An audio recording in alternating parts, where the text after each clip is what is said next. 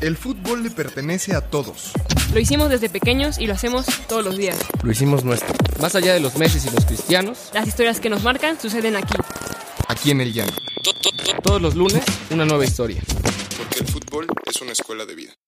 Apuntes de Rabona presenta Historias del Llano. ¿Qué tal amigas, amigos? Bienvenidos a una historia más del llano. Es un gusto estar un lunes más con ustedes. Estoy con un gran amigo que ya había dejado de ser titular, andaba de parranda. Rubén Contreras, bienvenido. ¿Qué tal? ¿Cómo están raboneras y raboneros? Ya me había pasado lo que a Marco Fabián, me había perdido un rato, pero ya estamos acá de vuelta con el equipo. Eh, ¿Te pasó lo de André Marín? Espero que no. Oye, hoy, no, es un gusto tenerte por acá. Extrañamos también a Pau, a Dieguito, pero Saludos. se incorporarán. Eh, hoy tenemos un invitado muy especial eh, y también, bueno, es importante decir antes que este programa está hecho un poco sobre el tema, o gira sobre el tema de migración, ¿no? Que es. un tema que está ahora muy presente en la agenda política, eh, que lamentablemente estamos viviendo brotes eh, xenófobos eh, de cierta parte de la sociedad civil y de la opinión pública ante la llegada de, pues de miles de centroamericanos principalmente. Y hoy tenemos un invitado especial que nos viene un poco a contar alrededor de la migración, el fútbol, cómo fue que sus abuelos llegaron a México y se relacionaron con un país a través del fútbol. Entonces, ahora lo platicaremos más a fondo, pero está con nosotros un gran amigo, otro gran futbolero, Santiago Isusi, bienvenido. Muchas gracias por la, por la invitación y es un, un placer por fin estar aquí en, en Apuntes de Rabona que tanto bien le hace al Eso, fútbol. eso. Eh, Santi, cuéntanos un poco cómo, cómo, cómo fue la historia de tu familia, cómo ves el contexto actual. Date grasa. Pues mira, este... Para empezar, mi familia llega en, en- los 30, fin- principios de los 40 a México después de, de la Guerra Civil Española, que además es un... Ahorita estamos en fechas muy oportunas porque eh, la semana pasada se cumplieron 80 años de, de que llegó el primer barco eh, con exiliados a, a México. Entonces, eh, pues huyendo de la guerra debido a, sus ideas pues socialistas, mi- mis tres de mis abuelos tienen que, que venirse a México a buscarse la vida a México, eh, pues para salvar su vida básicamente. Eh, y pues en México encuentran un país que, que los recibe bien, eh, a un presidente que, que era Lázaro Cárdenas. Ídolo eh, de la 4 Así es, así es. Genial. Eh, al general Lázaro Cárdenas enfocado en pues en darle una oportunidad a estos españoles que además eran muy afines a las ideas que tenía, que tenía Lázaro Cárdenas. Y pues finalmente es gente que llega pues solamente con lo que trae bajo el brazo, ¿no? Eh, entonces pues fue una, una vida muy difícil para, para estas personas en un inicio, pero gracias a México que, les abre la- las puertas, pues logran tener, eh, desarrollarse de, manera profesional en un país que no es el suyo y tristemente eh, la inmensa mayoría de ellos pues nunca, nunca volvió a, a su país o volvió simplemente de vacaciones, ¿no? Ya, ya su vida se quedó en México. Y en el caso particular de, de mi abuelo eh, materno, eh, un gran aficionado del fútbol, que es el que me hereda a mí la, la pasión por, por el deporte, eh, pues encontró en el fútbol justamente una, una oportunidad para pues, echar raíces en México, ¿no? Eh, yo me acuerdo que mi abuelo me contaba que pues, sal- pues, habré salido a él porque malísimos los dos jugando fútbol. que, que nos gustaba mucho, nos gusta mucho el fútbol, a él le gustaba mucho el fútbol, pero pues ya eh, la calidad nunca estuvo de nuestro lado, ¿no? La familia Jiménez yo creo que nunca ha sido muy, muy, muy atlética. Entonces, eh, pues, pues con sus amigos, con la gente que, que conoció, armó un equipo de fútbol que, que era el Iberia. eh, De amigos, de de cuatro. amigos, de cuates, de cuates, exactamente. Y pues finalmente el fútbol sí fue para un niño que llega con 10 años a un país que no conoce, eh, pues una oportunidad para, para echar raíces, ¿no? Para eh, empezar una vida y que este cambio no fuera tan traumático, ¿no? Sí fue eh, una oportunidad para, pues para empezar una vida en un país lejano a- al que tú, en el que habías nacido. Claro, y yo creo que, bueno, el deporte, en específico, es- en este caso el fútbol, crea espacios, ¿no? Eh, abre la oportunidad de que la comunidad se integre, de que se conozcan las personas, de crear lazos de amistad incluso.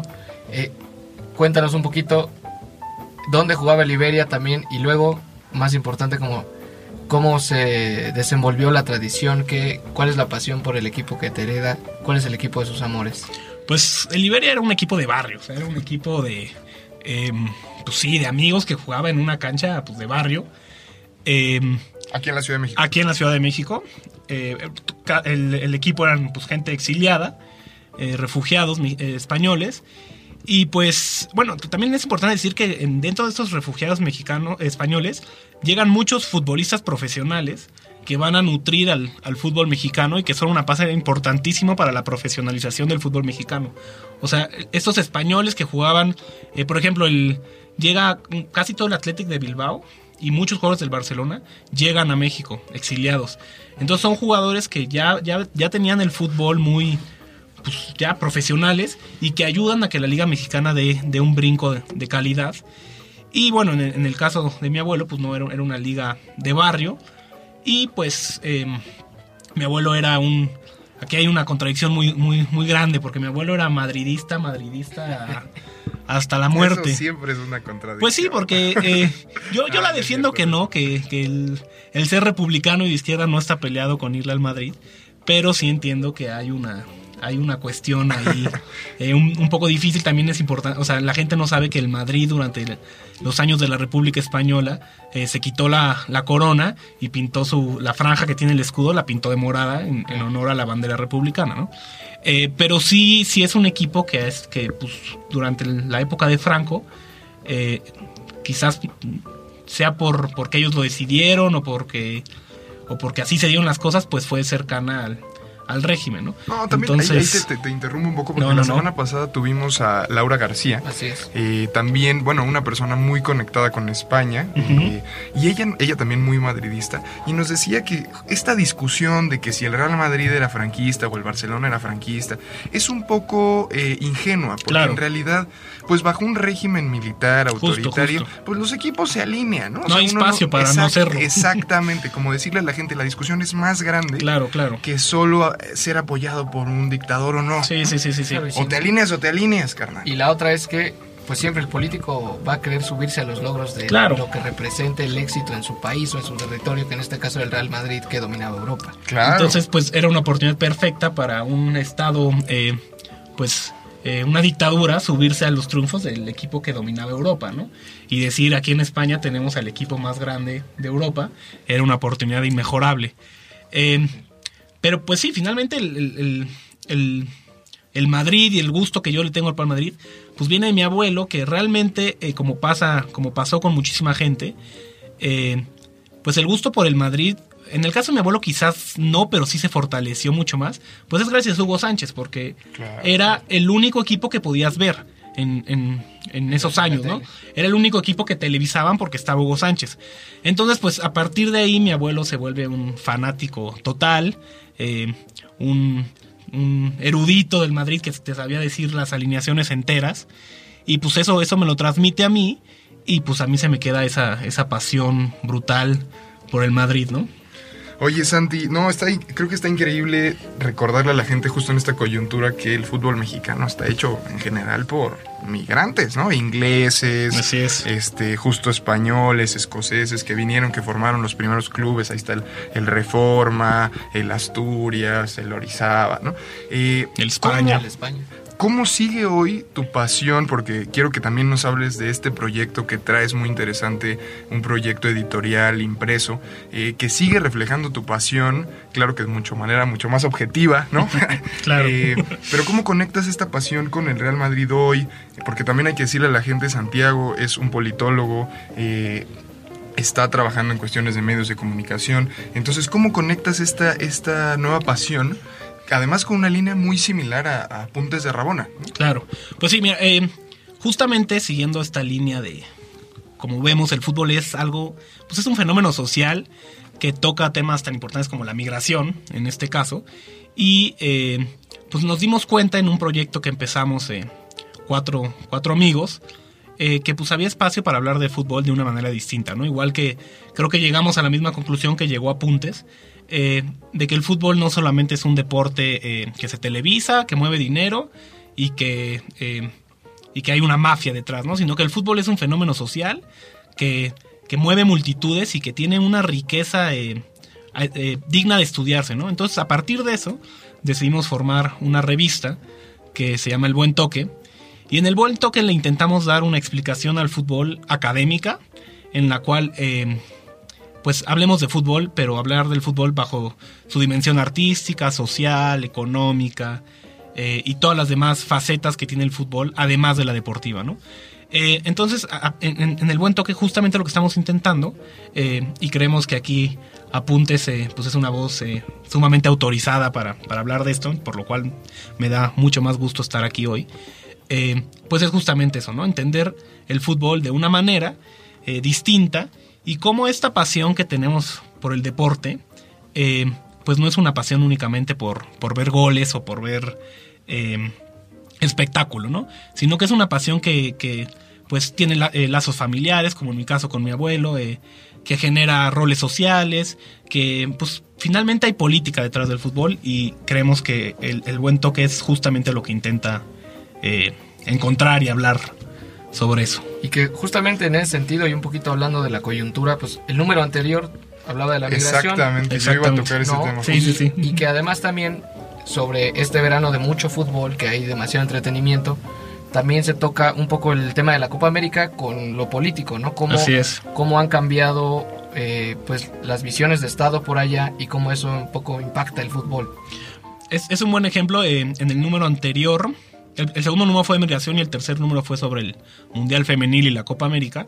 Y justamente eh, me viene ahorita a la mente un, artículo que habla sobre Brasil y cómo en Brasil hay toda una estructura eh, política para hacer del fútbol una herramienta para mover basas y para ganar elecciones.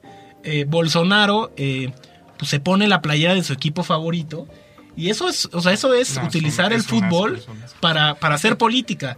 Cuando a Lula lo meten a la cárcel, dice que su único deseo estando en la cárcel, el único, la única cosa que quiere en la cárcel es que le pongan una tele para poder ver a Corinthians.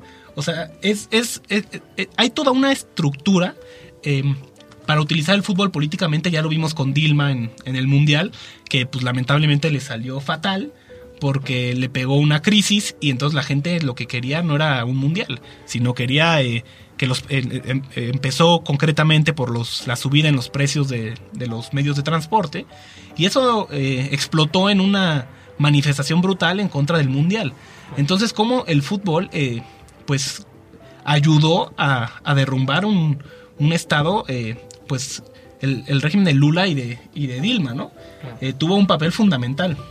No, no, a, mí me encanta, es interesante quizá la, nuestros podcast escuchas, no lo saben, pero Apuntes de Rabón antes de ser un medio digital intentó ser una gaceta impresa, eh, entonces es siempre muy refrescante y nos llena de gusto que haya un proyecto editorial que está en proceso de consolidarse. de hecho, haciendo la promoción de una vez antes de terminar, este, estaría bueno, eh, vamos a ponerles ahí el link para que puedan adquirir la revista en línea, es una revista trimestral eh, la del buen toque. Entonces, para que estén ahí en contacto, porque, por ejemplo, a mí, justo, justo en, el, en el último número, es como esta idea de la derechización claro. de América Latina. Y reforzando lo que dices tú, eh, por ejemplo, este modelo, además, como complementario, este modelo de derechas que fue, por ejemplo, en Argentina y en Chile, con Piñeira y con Macri, son modelos de, fútbol privatizado, es decir, ellos son los dirigentes de Colo Colo, Piñeira y de Boca Juniors Macri, que después los llevan a ocupar, eh, digamos, ya no el cargo de director máximo del club, sino del país. Y justo este modelo de privatizaciones, de eh, encarecimiento de los servicios, o en este caso de los boletos al estadio, las sociedades anónimas, surgen a partir de estos modelos que ahora vemos... Eh, que ahora vemos en Latinoamérica y que justo en el tema de migración impactan brutal porque sí están generando una división, una polarización eh, constante.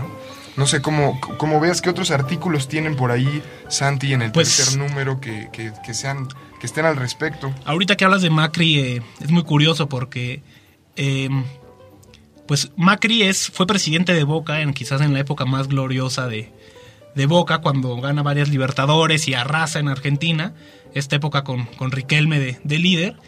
Y es muy curioso que los dos ídolos máximos de Boca, eh, pues uno es eh, Macri y el otro es eh, Diego Armando Maradona. Y ellos personalmente tienen una guerra brutal justamente por un conflicto político. Diego Armando Maradona, pues ya sabemos cómo es, afirmó que él quería ser vicepresidente de Argentina de la mano de, de Cristina Fernández, ¿no? La enemiga número uno de, de Macri. Entonces, eh, pues sí, justamente hay política en el fútbol, hay, hay, hay intereses que se mueven y hay, este, hay conflictos sociales. Eh, otro otro eh, artículo interesante que viene en, en esta revista es una pues justamente como, como estamos hablando de los exiliados españoles, hay una relación, un artículo, varios artículos de hecho, sobre la relación México-España eh, en el fútbol, ¿no? Que no solamente es el Chicharito, es una, el Chicharito y Luis García y Rafa Márquez, sino que sí hay una, una... Un puente, pues. Claramente, sí, justamente, un puente mucho más extenso y mucho más importante de lo que podría parecer en un principio, ¿no? Justamente, como, como les decía hace un inicio, en un inicio, la Liga Mexicana tiene un, un momento muy importante con, con futbolistas españoles que llegan a darle un toque de profesionalismo a la Liga Mexicana. Así es. Y bueno, pues yo creo que es hora de despedirnos. Eh, no sin antes recordar que no, y ahorita que sí, la verdad es un tema que nos ha pegado, el tema de la migración en México, independientemente de dónde vengan las personas, vienen a México a tratar de vivir y de ganarse la vida. Bueno, entonces yo creo que hay que verlos con los ojos más humanos posibles Así es. y tratar de contribuir en la medida de lo posible. Santi, muchísimas gracias. No, hombre, gracias a ustedes por invitarme. El portal web del Buen Toque, por favor, www.elbuentoque.com y en Facebook estamos como El Buen Toque FC y en Instagram y Twitter como El Buen Toque. Ahí nos pueden encontrar. Perfecto. Eh, no, sin duda, échenle ojo, es un proyecto hermano de Apuntes de Rabona, tiene un chorro de calidad, excelentes plumas, verdaderamente han, han hecho un buen grupo de académicos, de investigadores, que a veces son los mismos que escriben, incluso que han escrito en apuntes, entonces de verdad se los recomiendo eh, con mucha calidad. Y también sobre temas de migración y fútbol, les recomiendo el episodio que tuvimos hace unos tres semanas vino Sergio Guerrero, director comercial de Fútbol Más, que es una organización que está metida en Chiapas, metida en Oaxaca, trabajando para rehabilitar el tejido social a través del balompié. Entonces, creo que con el buen toque, con el número de migración y de la Copa América más fútbol más, más apuntes, más en general estos proyectos, Claro. creo que se puede entender la Ahí migración desde el fútbol. Entonces, gracias por estar aquí, Santi. No, hombre, gracias a ustedes. Gracias, Rubén. Y nos vemos el próximo lunes. Acuérdense que estamos en Spotify, iTunes y que si quieren venir y participar, solo escríbanos. Gracias. Nos vemos. Gracias, hasta luego. ¿Quieres más historias? Síguenos en todas nuestras redes sociales como Apuntes de Rabona para ver el mundo desde el fútbol.